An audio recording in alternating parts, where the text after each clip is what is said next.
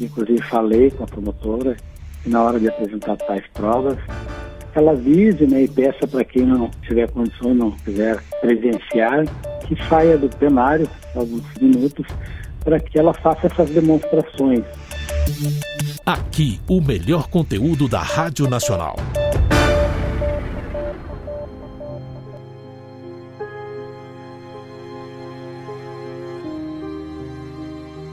Eu sou Walter Lima, âncora do Revista Brasil, e estou convidando você a acompanhar a entrevista que fizemos com o senhor Flávio Silva. Aí você pergunta, mas quem é o senhor Flávio Silva? O senhor Flávio, ele preside a Associação dos Familiares de Vítimas e Sobreviventes daquela tragédia da cidade gaúcha de Santa Maria, aquela tragédia que ocorreu na Boate Kiss. O senhor Flávio é pai de uma das vítimas fatais, portanto, aí dessa tragédia. E o assunto que nós abordamos com ele, justamente sobre a expectativa dos familiares dessas vítimas em relação ao julgamento dos acusados que vão estar sentados no banco dos réus e, evidente, sendo julgados por conta aí dessa tragédia. É evidente que o assunto ainda emociona, como emocionou muito o, o Flávio quando conversamos a respeito dos detalhes dessa tragédia, como também do julgamento. Convido você a acompanhar comigo essa entrevista. Seu Flávio, bom dia para o senhor. Muito obrigado por atender a Rádio Nacional. Bom dia, Walter Lima. E também quero dar um bom dia especial a todos os ouvintes da Rádio Nacional. A expectativa, o coração, o dia chegando em que os réus estarão enfrentando o corpo de jurados diante dessa tragédia que comoveu o mundo, senhor Flávio? Com a chegada da a proximidade do dia do júri, ele traz com a gente muitas lembranças ainda daquele fatídico, aterrorizante dia 27 de janeiro. Inclusive, eu, agora, poucos dias atrás, eu tive problemas com o coração, porque coisas acumulativas, as emoções acabam tomando conta da gente e, e o nervo vem sangue ferve, os nervos vêm a flor da pele e, e, é difícil de controlar isso tudo, né, Walter? Então, nós temos uma preocupação muito grande com os familiares nessa questão de como eles vão se comportar lá, porque a gente nunca sabe como é que a gente vai reagir a cada tentativa de justificativa da defesa, na tentativa de tentar, de alguma forma, não digo absolver, mas tentar desqualificar o crime cometido pelo réu. Então, a gente sabe que eles vão usar de todos os recursos, inclusive de todas as artimanhas que já estão julgado, sendo usado melhor agora, antes do início do júri. Quer dizer, os acusados, devidamente já é, qualificados pela justiça, vão estar enfrentando o corpo de jurados. Mas o sentimento da família, falta alguém ainda para estar sentado nesse banco de réus, senhor Flávio? É, Walter, o inquérito policial ele acabou indiciando 28 pessoas. E o Ministério Público, entendendo que apenas esses quatro réus teriam responsabilidade direta com os crimes cometidos por dolo, né? Então, a gente até analisando melhor isso aí, entende da certa forma que os proprietários da casa noturna eh, desrespeitaram totalmente o, o limite de pessoas que poderiam ter adentrado aquele recinto uma vez que o limite era para 600 pessoas, tinha cerca de quase 1.500 pessoas naquela festa. E com o objetivo da ganância, inclusive instruindo na portaria quando a casa estivesse cheia, era para deixar entrar igual e cobrar o dobro do valor da entrada. E aquelas irregularidades, como guarda-corpos, várias dificuldades ali de escada no trajeto de saída da boate, a retirada dos extintores de incêndio porque deixava feia a decoração. Ficou bem claro esse crime deles aí, né? Essa denúncia por dolo. E os músicos, um rapaz que comprou aquele artefato pirotécnico foi alertado pelo vendedor que aquilo era um fogo que não poderia ser usado em ambiente fechado pelo risco de causar algum acidente. Mas mesmo assim ele comprou para poupar, nem chegou a 10 reais a diferença. O vocalista da banda, que adaptou esse artefato pirotécnico numa luva, ao desenvolver da música que ele estava cantando, lá tinha uma coreografia em que as pessoas levantavam o braço. E ele levantou o braço cerca de umas quatro vezes para cima, sendo que a última atingiu o teto, que era rebaixado e revestido com aquela espuma inflamável, por onde teve o início do fogo. Tem nas imagens ali que ainda tentaram usar o extintor para apagar aquele início do fogo, mas o extintor não funcionou. E a partir daí foi aquele caos que só temos lembranças tristes e terríveis até hoje, que foi aquele genocídio, podemos dizer, dentro da Boate Kiss. Agora, senhor Flávio, claro que no julgamento, tanto o Ministério Público, como também os advogados de defesa, os assistentes de acusação, eles vão estar ali demonstrando as provas que têm, quer dizer, o Ministério Público mostrando as provas no sentido de condenar os acusados, evidentemente a defesa eh, realizando o contrário através das suas provas. Evidente também que o interior do fórum tem uma capacidade restrita de pessoas para que elas possam, portanto, acompanhar o julgamento. Pergunta então ao senhor: familiares das vítimas vão estar presentes neste julgamento e mais? Como está o preparo de cada uma para reviverem mais uma vez as cenas dessa tragédia?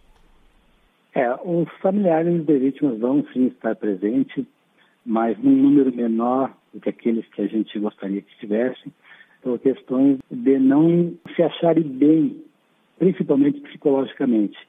Então, tem pessoas com a saúde bem fragilizada, até por essa reta final da notícia de que está ah, tá chegando, se aproximando os dias do júri. Infelizmente, a gente tem que apoiá-los e não podemos fazer nada para que eles acompanhem o júri presencialmente, porque eles já estão acenando que não têm condições de fazer isso, de suportar o que vem pela frente. Eu tenho alertado os familiares sobre essas questões das provas que irão ser apresentadas. Mais fortemente você pela parte da acusação do Ministério Público, porque eu tenho conversado muito com os promotores. E eles têm uma grande preocupação na dor que isso possa causar nos familiares as provas que eles terão que mostrar lá para os jurados poderem analisar justamente o que realmente o risco que aquela boate representava e os danos que ela causou a tantas famílias e milhares de pessoas.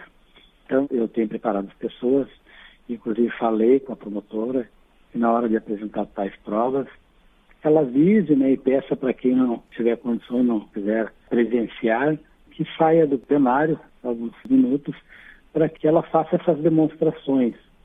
Eu digo para ela, doutora, eu sei, eu sei, já vi fotos, vídeos que peguei para guardar num acervo de memória, no memorial para ser construído, e passei semanas, semanas chorando, chorando durante a noite, lembrando daquelas cenas, das fotos todas, dos vídeos de desespero, de grito, principalmente de meninos, de horror. E agora falando contigo, aquilo me vem na cabeça assim, volta. Então, eu não sei, eu não sei onde a minha filha se encontrava naquela hora. Não sei se de repente entre esses gritos de desespero não estaria o dela também. Então, é, isso é aterrorizante. É aterrorizante, mas, como eu tenho dito, infelizmente é um mal necessário para que os jurados tomem conhecimento de tudo e na hora de forem votar por condenar ou absolver, eles saibam dos detalhes do que ocorreu naquela noite que os nossos filhos tiveram suas vidas ceifadas. Interessante conversando com o senhor, eu aqui lembrando, quer dizer, alguns anos antes de acontecer essa tragédia, eu, juntamente com o jornalista Edgar Lisboa, estivemos na Universidade aí de Santa Maria, fazendo palestra aí para os estudantes. A gente via ali no rosto de cada um dos jovens aquela vontade de crescer, vencer, concluir e ganhar o um mundo. E de repente a gente associa essa alegria com essa tragédia. e fica aqui imaginando que nada disso teria acontecido se cada um cumprisse com a sua atribuição no campo da vistoria, no campo da autorização, no campo das exigências, enfim, nada disso teria acontecido. Mas infelizmente as falhas, portanto, aconteceram. Mas eu fico aqui imaginando, né, esses jovens, se hoje estivessem aí, cada um cuidando da sua vida, as famílias não estariam sofrendo como estão sofrendo neste momento, e tudo seria diferente, né, senhor, senhor Flávio? Com, com certeza, Walter, com certeza. Hoje a minha filha estaria, agora em janeiro, 24 de janeiro, estaria completando 31 anos.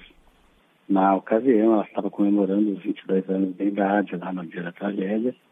Isso aí nos marca de uma forma muito cruel.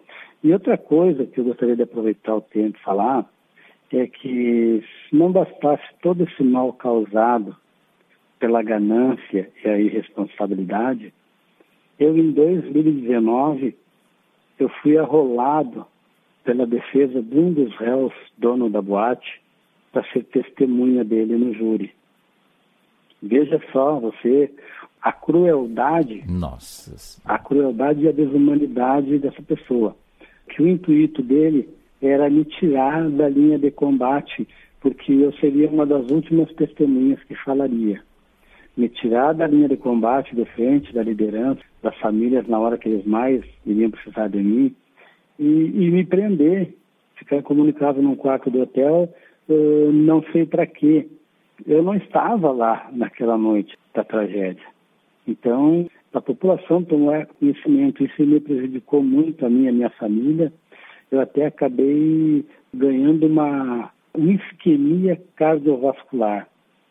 Eu tive ruim, ruim, muito ruim, acabei perdendo a voz fiquei com uma sequela grave no coração.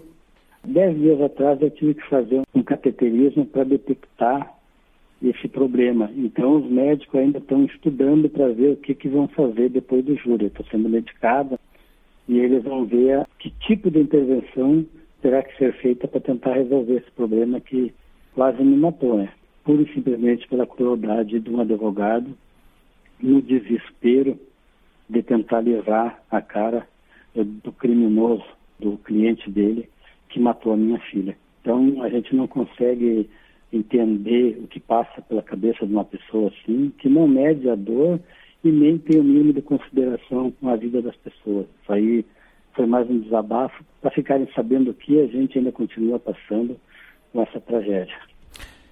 E o Revista vai continuar acompanhando, dentro do possível, desde que o senhor tenha condições. Sabemos que amanhã vai ser um dia muito complicado, muito difícil, como serão todos os dias do julgamento, mas para a gente também estar sempre contando para o país de que forma está transcorrendo o julgamento, dentro do possível, se o senhor puder nos atender, estaremos aqui também para contar para o país o que, que está acontecendo, tá bom, seu Flávio?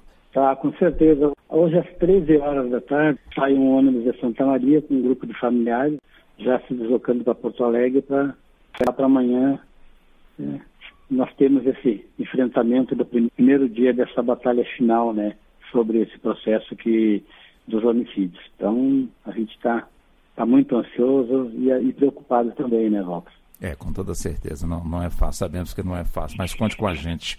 Um abração tá para o senhor, boa um sorte. Muito obrigado, viu, senhor Flávio? Um abração, Walter, e obrigado pela oportunidade. Obrigado ao senhor. Aqui, o melhor conteúdo da Rádio Nacional.